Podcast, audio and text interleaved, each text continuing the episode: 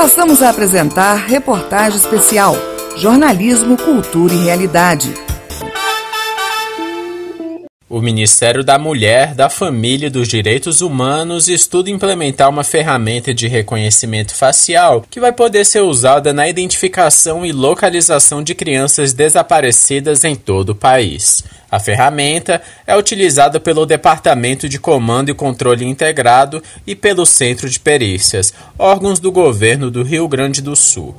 Nesta segunda-feira, 26 de outubro, uma comitiva da pasta vai à capital gaúcha para conferir uma demonstração do mecanismo.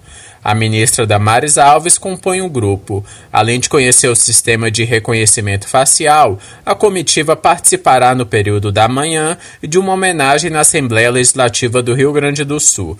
O grupo também terá um encontro com o governador do estado, Eduardo Leite. Reportagem Paulo Oliveira. Até 7 de novembro, o Ministério do Desenvolvimento Regional abre uma consulta pública para elaboração dos objetivos estratégicos e das recomendações que integram a Carta Brasileira sobre Cidades Inteligentes. O documento está sendo desenhado desde agosto do ano passado, com auxílio do governo federal, da sociedade civil, da academia e do setor privado. A carta visa orientar a agenda de cidades inteligentes no governo federal para os próximos anos e servirá de auxílio para que estados e municípios possam consolidar políticas relacionadas à tecnologia. A participação na consulta pública é aberta a toda a sociedade por meio da plataforma Participa Brasil. Reportagem Paulo Oliveira. Diante da crise causada pela pandemia da Covid-19, o Congresso Nacional se viu obrigado a criar um socorro a estados e municípios para minimizar os impactos da calamidade pública. A Lei Complementar 173 de 2020 cria o Programa Federativo de Enfrentamento ao Coronavírus e afasta da Lei de Responsabilidade Fiscal a obrigação do gestor público de, nos últimos oito meses de mandato, não assumir despesas sem deixar caixa suficiente para pagá-las. Na prática, a lei estabelece que é necessário deixar deixar verba para honrar os compromissos assumidos, mesmo que o pagamento só ocorra depois. Assim, a legislação blinda o novo gestor público eleito de assumir o cargo já arcando com dívidas acumuladas pelo antecessor. Com a retirada dessa regra da lei, embora a intenção seja ampliar o combate à pandemia, há espaço para interpretação do dispositivo. São 33 tribunais de contas em exercício espalhados pelo território nacional, cada um com diversos conselheiros, o que possibilita decisões de formas distintas. Na avaliação do professor de Direito Financeiro do IBMEC do Distrito Federal, Tiago Sorrentino, o texto do dispositivo é ambíguo. O afastamento do artigo da Lei de Responsabilidade Fiscal realmente tem uma redação dúbia, ambígua, que permite interpretações eh, mais amplas do que o que o objetivo da norma previa inicialmente. Pelo próprio sistema, pela própria funcionalidade dessa norma, a atuação deveria ficar circunscrita aos débitos ou aos créditos relacionados especificamente relacionados a, ao combate à pandemia. A Lei Complementar 173 suspende o pagamento pagamento de dívidas de estados, municípios e do Distrito Federal com a União. O advogado especialista em administração pública, Carlos Gade Gomes, acredita que a lei é benéfica aos entes federados neste momento de pandemia, mas ressalta que a retirada do artigo da Lei de Responsabilidade Fiscal abre espaço para que gestores públicos maquiem os gastos pode causar um rombo enorme nas despesas públicas, principalmente dos municípios. Os gestores podem maquiar os seus gastos, os gestores podem relacionar esses gastos diversos com relação à pandemia e, em tese, eles terão uma carta branca para fazer isso sem sofrer nenhuma punição, sem sofrer nenhum tipo de ação de improbidade. Segundo o levantamento do jornal Estadão, 1.008 municípios já tinham caixa negativo no fim de 2019, o que indicava grande risco de que essa cláusula fosse descumprida em 2020. O maior rombo era registrado no caixa do município do Rio de Janeiro, que estava negativo em 4 bilhões de reais no ano passado. Reportagem Tiago Marcolini. Quem utiliza o SUS com maior frequência avalia mais positivamente a qualidade dos serviços prestados na área de atenção primária à saúde. A conclusão foi tirada de um levantamento feito no ano passado e divulgado na última semana pelo IBGE, que coletou pela primeira vez informações sobre atenção básica.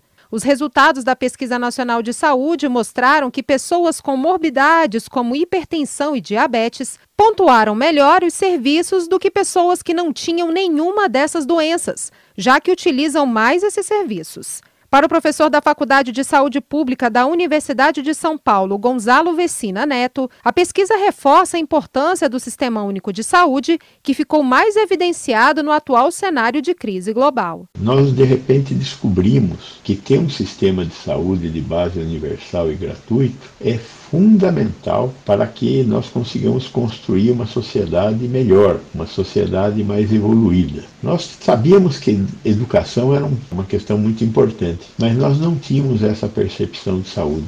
Em uma pontuação de 0 a 10 na pesquisa nacional, o Brasil alcançou 5,9, ficando abaixo da média de excelência na atenção à saúde, que é de 6,6. Entre os dados mais preocupantes, a analista do IBGE, Flávia Vinhais, alerta para o crescimento no índice de pessoas obesas e com sobrepeso. De 2003 até 2019, o indicador passou de 12% para mais de 26%. A gente sabe que os hábitos alimentares e que o sedentarismo podem ser as principais causas desse retrato que a PNS 2019 apresenta, mas é fundamental que a partir dos dados divulgados, os especialistas em saúde pública e as autoridades autoridades públicas né, possam estruturar políticas, programas de combate ao excesso de peso e à obesidade, porque há evidências epidemiológicas de que a incidência de várias doenças, como doenças cardiovasculares, é, diabetes, aumentam significativamente com o aumento do índice da massa corporal.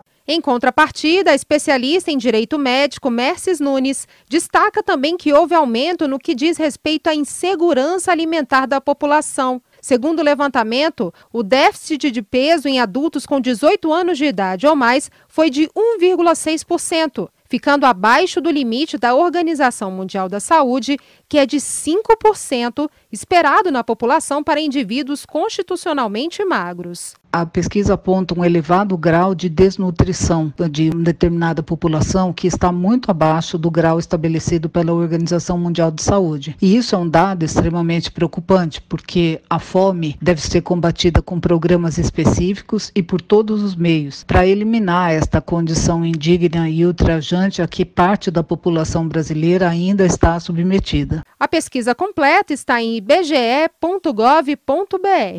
Reportagem Jalila Árabe.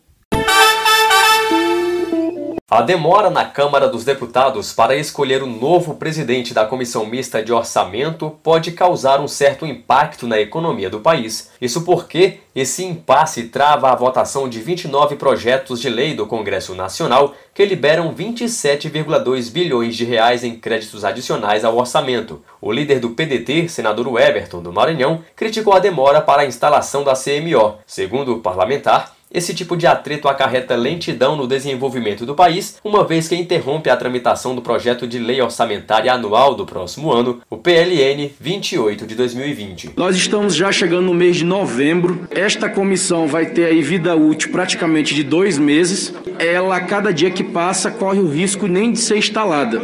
Dirá discutir essa peça importante que rege todas as políticas públicas do país. Uma comissão como essa, ela tem que funcionar no acordo. Ela precisa ter diálogo.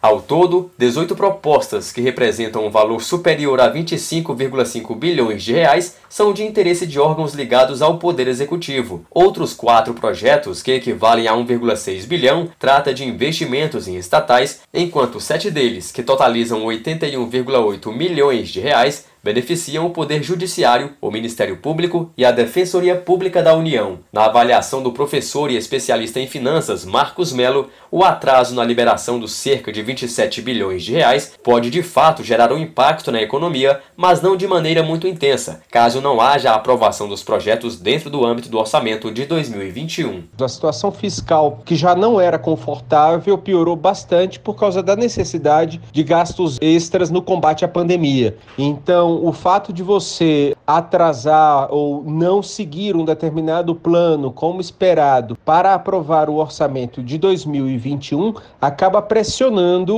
o aumento do gasto, especialmente o cuidado com relação ao teto. No último mês, os líderes partidários tentaram por duas vezes, sem sucesso, escolher o presidente do colegiado. De acordo com o rodízio periódico que há entre Senado e Câmara, a presidência da CMO será atribuída a um deputado neste ano. Entre os parlamentares, há um grupo que apoia o deputado Elmar Nascimento, do DEM da Bahia, para assumir o cargo, enquanto outro defende o nome da deputada Flávia Arruda, do PL do Distrito Federal. Reportagem Marquesan Araújo.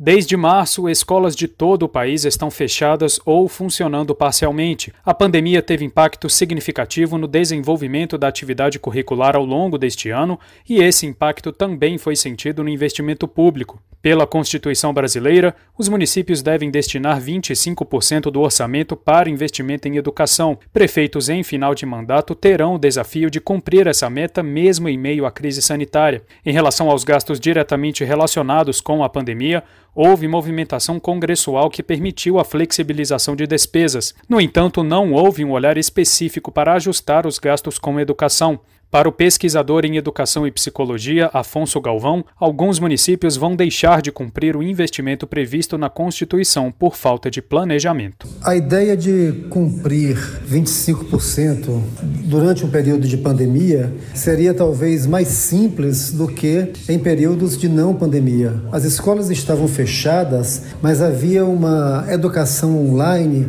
e outras estratégias de ensino aguardando para acontecer. Uma das medidas de alívio para gestores públicos foi a prorrogação por 60 dias após o fim do estado de calamidade pública para enviar informações sobre a execução dos recursos recebidos em 2019 em programas subsidiados pelo Fundo Nacional de Desenvolvimento da Educação, o FNDE.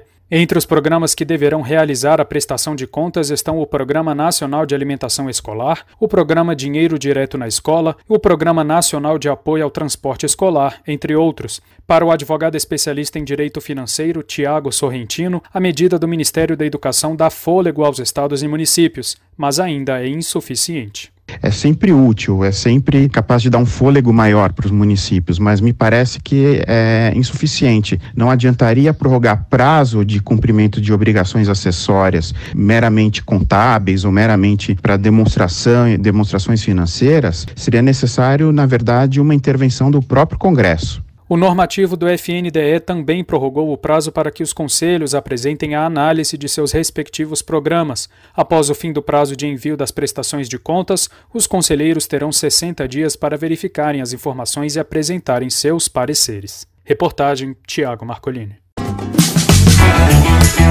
Você acompanhou Reportagem Especial.